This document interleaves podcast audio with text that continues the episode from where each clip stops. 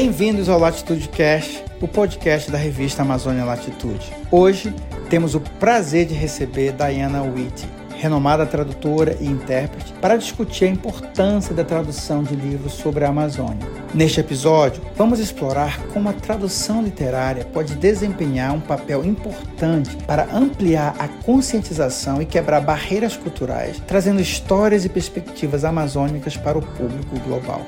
Diana Witt, com sua vasta experiência em tradução, nos trará insights valiosos sobre sua colaboração com a jornalista Eliane Brum, cujo trabalho aclamado destaca as complexidades e desafios enfrentados na Amazônia. Vamos descobrir o poder da tradução como uma ponte intercultural e redescobrir como as palavras podem transmitir a beleza e a urgência de preservar a floresta amazônica. Eu sou Marcos Colom. Fique conosco enquanto mergulhamos no poder da tradução literária para amplificar as vozes da Amazônia.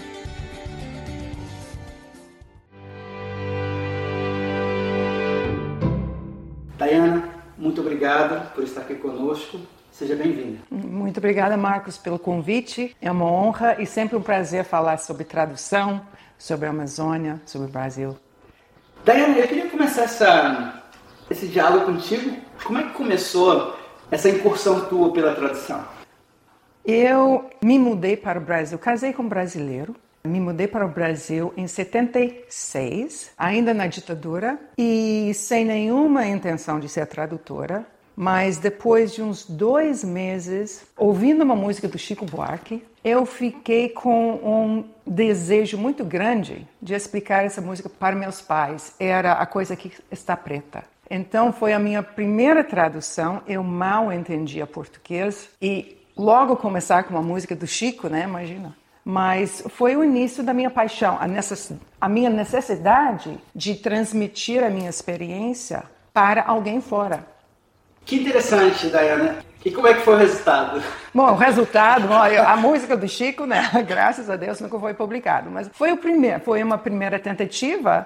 Olha, eu sempre tive uma paixão por línguas e por palavras. Quando era criança eu queria ser escritora e eu acho que a tradução acabou sendo o meu caminho de juntar a, a minha paixão por palavras e essa paixão de querer passar para as pessoas da minha terra natal, informações sobre a minha segunda terra, a terra que acaba sendo, acabou sendo depois de 23 anos lá, a terra do meu coração.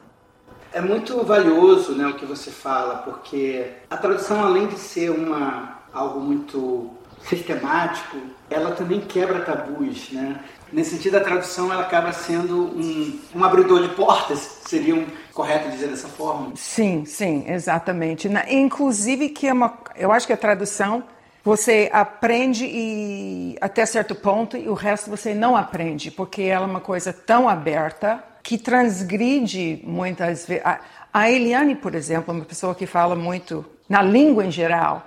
Ah, ela gosta de transgredir com a língua. E eu acho que na tradução a gente tem que estar pronto para fazer isso com a nossa língua, a língua que a gente chama de língua alva, a língua para a qual nós estamos traduzindo. É, nós temos que tomar certas liberdades. Que, bom, essa é a minha posição. Deixa, deixa eu dar um rezinho aqui, porque tem ah, maneiras diferentes de abordar uma tradução. O que se chama, o que a gente fala muito, a gente fala em domesticação e estrangeirização de uma tradução. É uma simplificação falar nesses termos, mas a domesticação seria, por exemplo, quando você pega a tradução, alguma coisa sobre o Brasil, e você faz num inglês tão inglês, tão americano, que o leitor não necessariamente estranha nada e nem reconhece. É o tal a tradução muito fluente. Aí você tem estrangeirização, onde você é mais fiel a língua original, mais fiel e você talvez incorra em mais transgressões da língua alva. Por exemplo, eu vou dar um exemplo que não tem nada a ver com o Brasil. Kafka. No início, quando se traduzia Kafka, os tradutores não, não faziam uma tradução muito próxima ao Kafka, porque ele é estranho. o inglês dele que a gente lê, é um inglês diferente, né? Então, no início, os primeiros tradutores que pegaram tiveram que fazer uma coisa mais bem digerido para o leitor estrangeiro eh, não estranhar e também não achar, isso é um problema com a tradução, não achar que, ah, isso aqui só estranho porque o tradutor fez alguma coisa errada, né? E com o decorrer do tempo, na medida que vai eh, se foi retraduzindo Kafka, o tradutor pode ser mais fiel a ele, ao que o Kafka faz com linguagem. É uma coisa que aparece com, traduzindo, por, por exemplo, alguém como Eliane, que é muito criativa com língua. E ela, quando a gente lê em português, a gente acha um texto muito belo, mas é um texto que às vezes o leitor estranha alguma coisa, porque não é. Ela realmente odeia o lugar comum. E nesse sentido, a gente podia dizer que a tradução te leva, de alguma forma, para fora do lugar comum, porque, na verdade, você acaba entrando num outro mundo. Sim. Que não é o teu, que não é talvez o da própria tradução, mas é. é o mundo que se apresenta diante de você. Exatamente. Eu acho que o, o lugar comum não é o que a gente quer. É, às vezes você tem essa meta, essa ideia que a tradução tem que ser uma coisa muito fluente, muito. Mas não. Mas quando você entra num texto traduzindo, a minha a esperança é que realmente você seja transportado para um mundo diferente. Bom, claro, tem alguns livros que são, digamos, que tratam de temas tão clássicos que poderiam, eh, não importa a língua, que, que você pode tirar daquele momento histórico do Brasil, você pode tirar daquela cidade do Brasil, você e você está contando uma história universal. Mas eu acho que sempre em qualquer literatura traduzida, qualquer conto jornalístico traduzido, você realmente quer estar trazendo alguma coisa da outra cultura, porque é isso que enriquece, inclusive, nossa língua. Totalmente, eu acho que isso enriquece e nos leva a, a essas facetas, as nuances que nos permite talvez contemplar algo não visto. É, exatamente. Uma novidade. A gente quer sair do nosso mundinho. mundinho. Quando a gente abre um livro, essa é a ideia, né? Eu acho que quando a gente abre livro, a gente sempre tá, está querendo fazer uma viagem. Mas abrir um livro traduzido pode e deve acrescentar, eu acho, mais uma camada, onde você entra em contato com o mundo não só diferente, por exemplo, você é um americano do interior, você lê alguma coisa sobre Nova York, obviamente você está conhecendo um mundo um pouco diferente, mas não é tão diferente quanto ir para a Amazônia, né?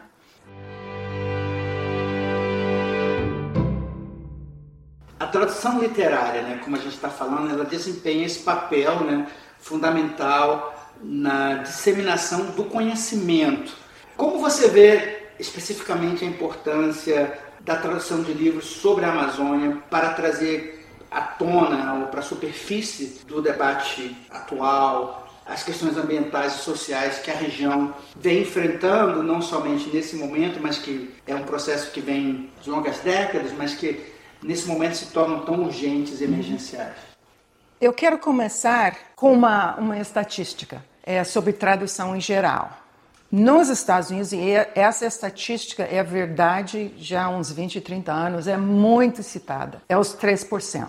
Que 3% dos livros publicados nos Estados Unidos são traduções. O resto não é. Ou seja, 97% do que se publica nos Estados Unidos foi escrito em inglês. Então, nesses 97%, nós temos muita coisa escrita sobre o Brasil. Você pode ler New York Times, você pode ler uh, The Guardian, você tem muitas fontes onde você pode buscar informações sobre o Brasil, como sobre outros assuntos. Agora, então, por que, que a gente precisa da literatura ou dos contos ou das peças jornalísticas traduzidas? Porque, e aí eu vou entrar no que exatamente o que Eliane está fazendo agora é, na Amazônia, que ela abriu, ela e o marido dela e uns outros jornalistas, marido sendo Jonathan Watts, uh, do, uh, do setor de meio ambiente do The Guardian, né? eles abriram uma plataforma jornalística em três línguas, inglês, português e espanhol, sobre a Amazônia.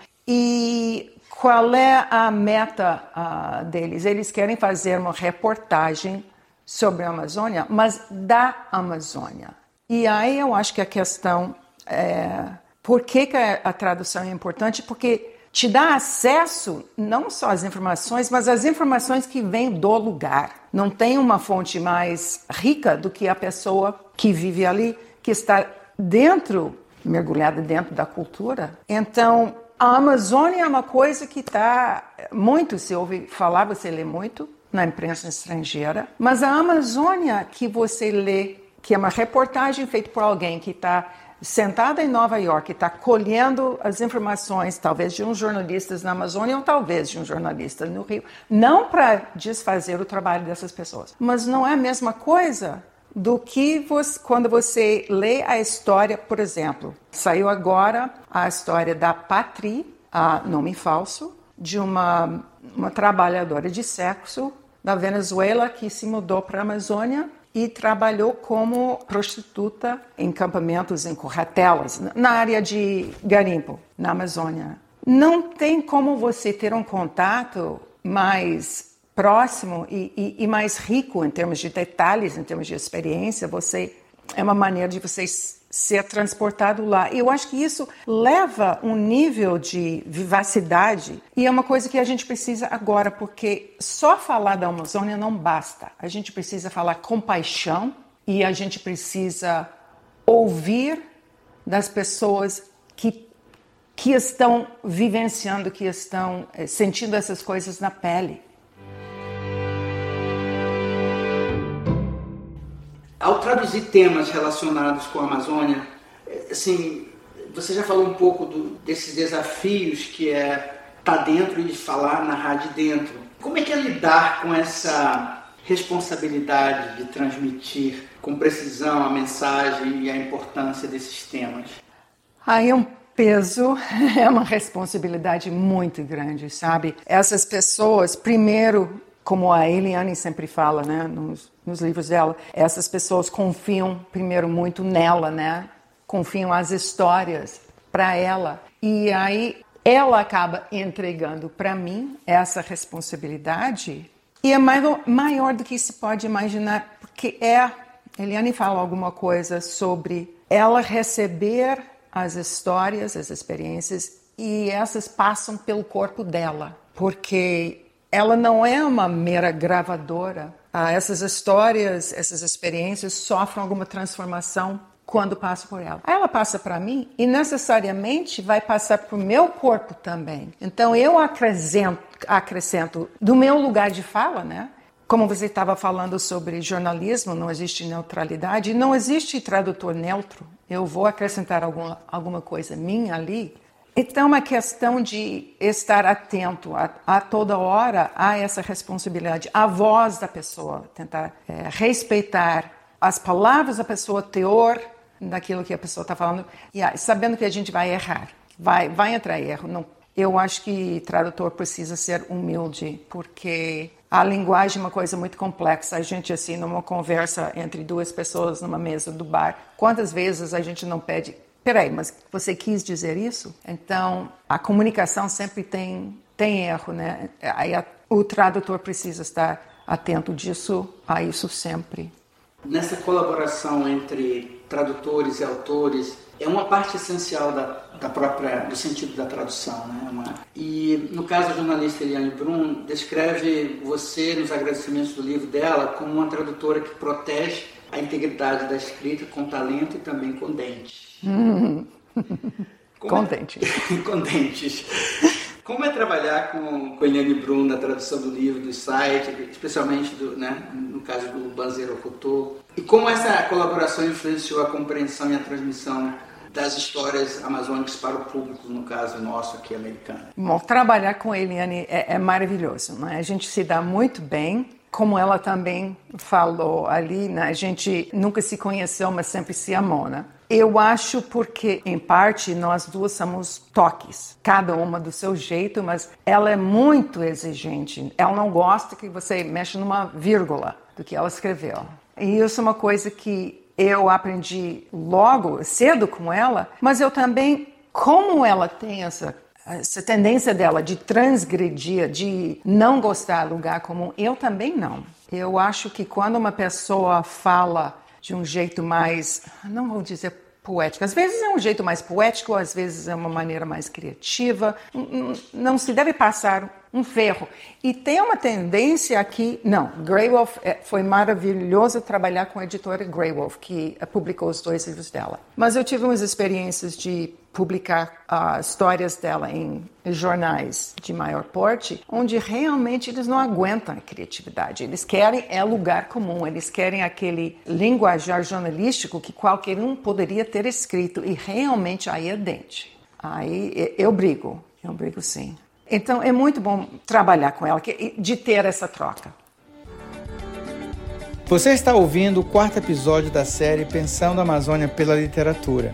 Nos episódios anteriores, conversamos com professores, pesquisadores e escritores sobre temas como a valorização da literatura amazônica, a crítica literária e até sobre Um Rio Sem Fim, um livro que está fazendo sucesso 25 anos após seu lançamento. Mas você sabia que o especial não está acontecendo só aqui no Latitude Cash? Também estamos publicando diversas resenhas e artigos sobre como pensar a Amazônia pela literatura. Entre no nosso site www.amazonialatitude.com e acesse todo esse conteúdo por lá.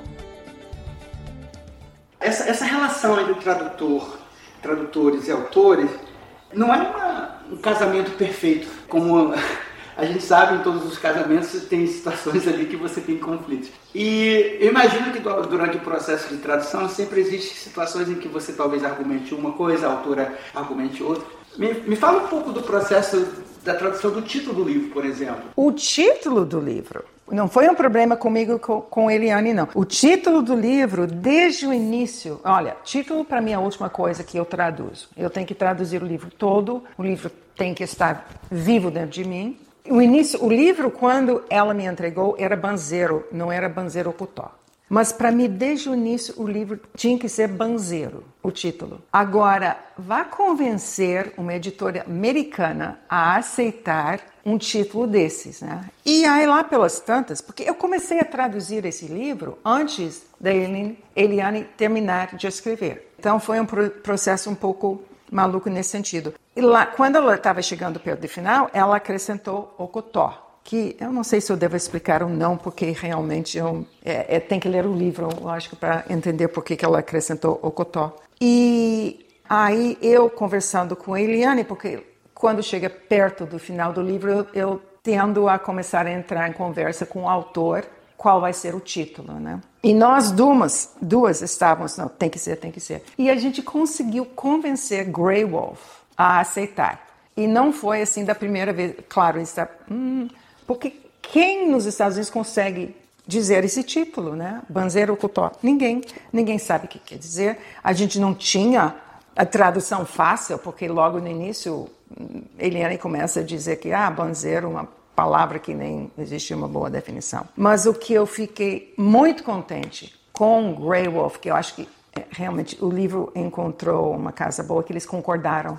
Porque desde o início o leitor sabe está entrando no território estranho, que é um livro que está levando para Amazon Center of the World, mas não é um cruzeiro não é aquele livro, de, não é um, aquele navio de luxo que vai ser confortável, fácil. Não. Você vai ter que trabalhar para entender bem essa viagem, para fazer essa viagem.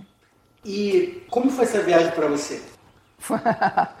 foi uma viagem de, de, altas e baixas e brigas e uh, alguns capítulos assim de arrancar o cabelo. Capítulos inteiros nem tanto, mas assim alguns capítulos que apresentaram mais desafios linguísticos. É, alguns capítulos bem difíceis, daquele tipo que, ah, não, você tem que parar e chorar de vez em quando. As crianças de, de Altamira, também o capítulo sobre a chacina na penitenciária. É, nessas horas a, a gente tem que manter um, um, pouco de distanciamento do texto que ao mesmo tempo não é, não é possível, né? Mas com a Eliane, é, a viagem sempre vale a pena, né? Porque a maneira dela enxergar o olho dela e a maneira dela, às vezes, esfregar a cara do leitor na realidade. Não, não pode ser fácil. Eu fiquei pensando na, na tua descrição e eu concordo com, com você. É um processo de que não é fácil entrar dentro da Amazônia de maneira de ver a Amazônia real e fazer com que o leitor veja que não existe uma Amazônia, mas são muitas Amazônias. Sim. E acho que a Eliane faz isso com um primor, um rigor, uma seriedade que como muito poucos. E nesse processo da nessa, nessa, nessa viagem, como a gente falou anteriormente. O que, que você trouxe dessa viagem para casa, dessa leitura, dessa imersão, que você acha que é transformadora, que transformou de alguma forma o teu, o teu próprio modo até mesmo de ver, embora você seja uma pessoa que, que já conhece o Brasil, mas o que mudou né, na tua percepção do Brasil? Eu diria que não simplesmente a minha percepção do Brasil, e eu também diria que não foi só esse livro, mas um conjunto de coisas, inclusive leituras que eu tive que fazer para acompanhar o livro. Eu acho que, desde que eu comecei a tradução, eu enxergo a minha relação com os seres, os mais que humanos, de forma diferente. Eu olho, por exemplo, a casa onde eu moro uh, é nos subúrbios, no sentido americano, né? E Teve um urso solto. De repente apareceu um urso umas três semanas atrás. E aí foi. Ah, todo mundo na, na vizinhança, na, na área, queria ir atrás do urso, saber do urso. E a minha primeira reação era, eu acho que igual todo mundo, ai, tem um urso aqui. Mas aí veio uma outra percepção que é, mas peraí, nós estamos no lugar desse urso. Que mundo é esse onde o fato de ter um bicho, um urso, aqui na nossa presença causa tanto espanto e, e, e medo. E, não, nós, nós que somos os. O, ai, desculpe, vem a palavra em inglês. Interlopers. Nós que estamos no lugar deles. Então, eu acho que a questão, por isso que eu digo não é só a Amazônia, mas a relação que o ser humano vive hoje em dia, nós vivemos muito longe, nós achamos nós aqui, a natureza lá. E até a gente conseguir desfazer essa falsa fronteira e entender que nós somos integralmente natureza, nós estamos perdidos. Então, Diana, eu sei que durante esse processo da, de tradução é um processo doloroso e, como a gente já falou, tem suas facetas. Uma faceta que me chamou muita atenção durante a leitura do livro é como você conseguiu nos trazer é, a própria questão do gênero neutro que a Aliane é, advoga com tanto orgulho e ficou tão bonito. E eu queria que você falasse um pouco para gente como é foi Sim. esse desafio. Bom, primeiro para falar sobre a opção da Eliane, né, que ela optou para em certos momentos usar o gênero neutro, nesse caso com é, né, queridos virou querides. Agora, o desafio maior em inglês é que isso desaparece de boa forma porque inglês é uma língua sem gênero. Então, para nós humanos, é human, não é? Humanos, humanos, humanos. Então, em boa parte desapareceu. O que eu consegui fazer foi o uso de a terceira pessoa do plural para o they que hoje em dia está se usando já como gênero neutro. Por exemplo, tem a pessoa Erasmo, né? Que e no início do, do capítulo sobre ele, a gente sabe pelo nome que ele provavelmente seja com a identidade masculina, o L, né? Mas aí ele se declara, eu acho que o termo é um ser sem gênero. Aí eu passo a usar o they e inclusive com isso, em vez de themselves, themself, no singular, que foi uma briguinha com quem fez copy descagem, porque queria mudar para o plural. Themself é uma palavra de uso meio raro, não muito comum em inglês, mas é uma maneira de incorporar esse uso de gênero neutro. Também outra coisa que eu fiz, porque isso na tradução a gente faz isso às vezes. Por exemplo, tem trocadilho ali, a gente não consegue captar, a gente perdeu, mas a gente joga em outro lugar para manter a ideia, o espírito da coisa. Então, uma outra coisa que eu consegui fazer que não é gênero neutro, mas em português, quando você fala assim: o, o gato que mora ali, o gato que comeu o rato. E o homem que sentou para jantar é o que? que? Em inglês a gente tem who e that. A gente distingue entre o sujeito humano e o sujeito mais do que humano. Então eu resolvi nesse livro que o sujeito mais do mais que humano ia também merecer o mesmo tratamento de pronome. Então onde normalmente seria that para bicho virou who, como se fosse uma pessoa. Um passo a mais que eu poderia ter tomado seria de usar uma proposta de uma escritora que Rob, um, Robin Wall Kimmerer, é indígena.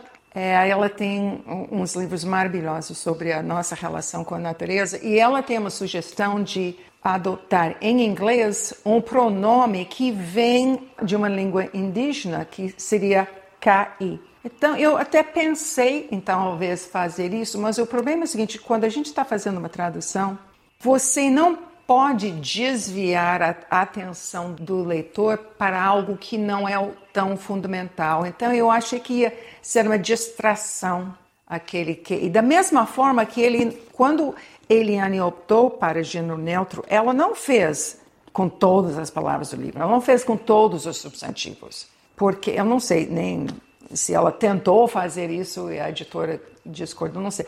Porque acabaria sendo uma distração. Então, eu acho que vale é que ela chamou a atenção. Ela disse: Nós precisamos começar a pensar nisso, nós precisamos começar a encontrar esse caminho.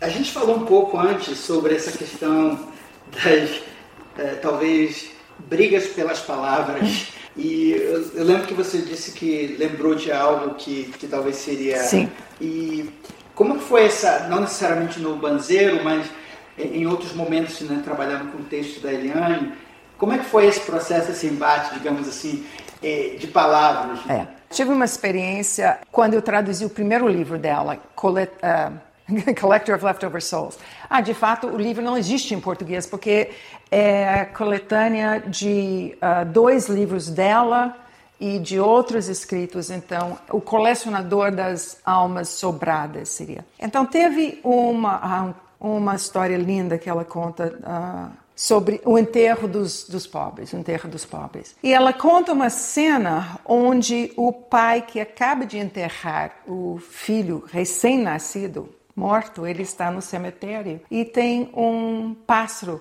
cantando na árvore. E o pássaro é um sabiá. O nome desse pássaro em inglês é thrush. Eu pessoalmente acho esse nome horrível. Talvez em parte porque eu sou intérprete médica também. O thrush é o nome de sapinho, aquela doença que dá em criança. Então, thrush para mim, ah, eu não queria. Então, eu usei songbird porque sabiá, ou thrush, é da categoria de songbird, é, um, é uma categoria um pouco mais, mais genérica. Mas, como eu sempre faço com a Eliane, eu faço alguma mudança assim, eu chamei a atenção dela, disse, olha, nas margens, Eliane, eu mudei, tarará.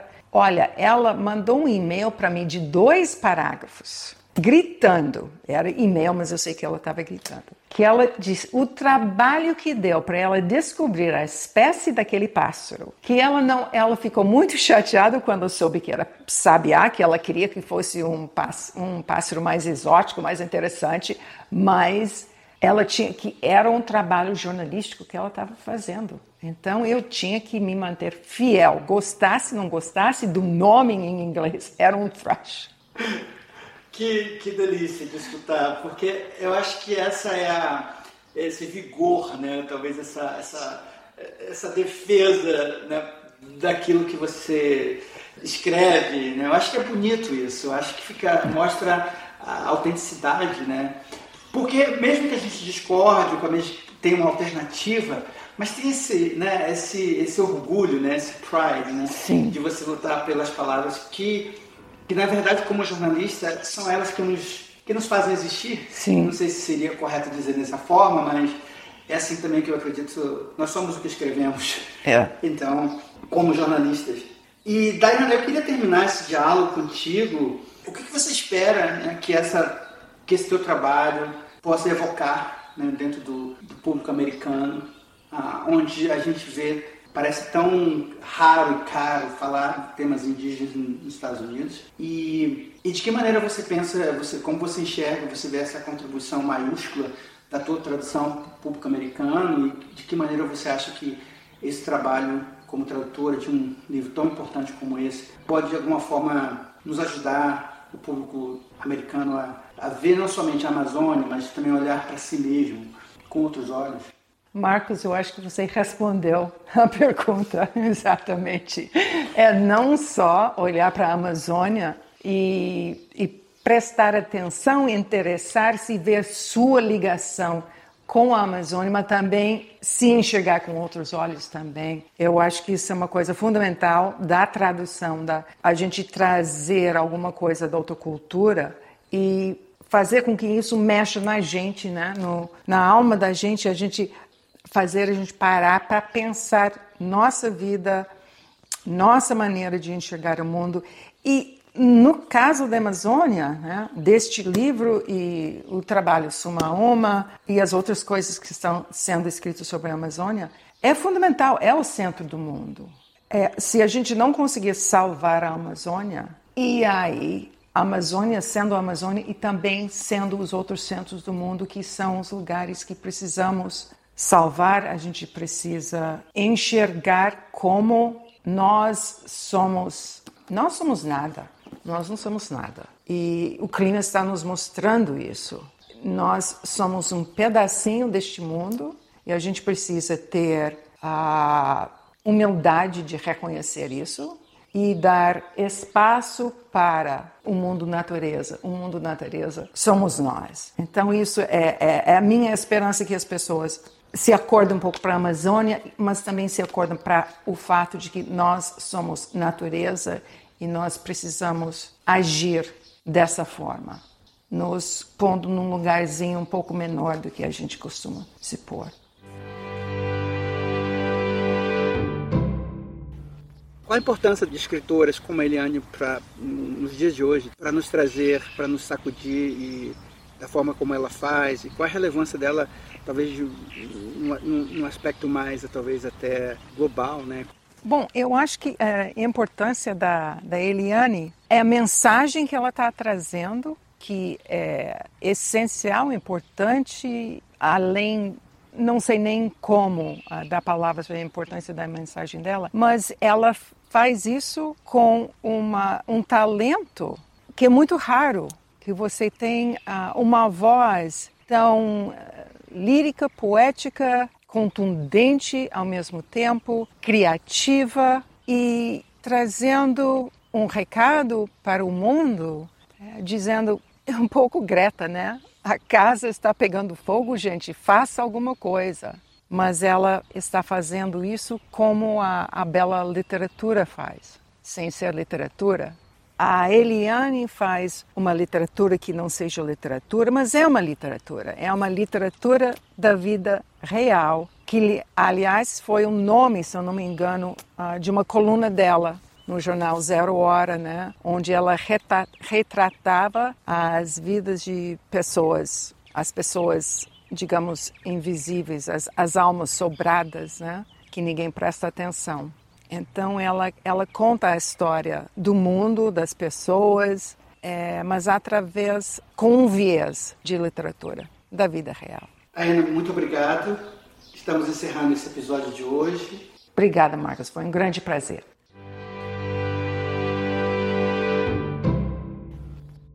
Eu sou Marcos Colon e esse foi mais um episódio do Latitude Cash em que conversamos com a tradutora e intérprete Diana Whitty. Este episódio teve produção e roteiro de Marcos Colom e edição sonora de Vanessa Pinto Moraes. Acesse nosso site para encontrar mais conteúdo sobre a Amazônia e também para acompanhar o especial Pensando a Amazônia pela Literatura. O site é www.amazonialatitude.com. E não esqueça de nos acompanhar nas redes sociais. Até a próxima!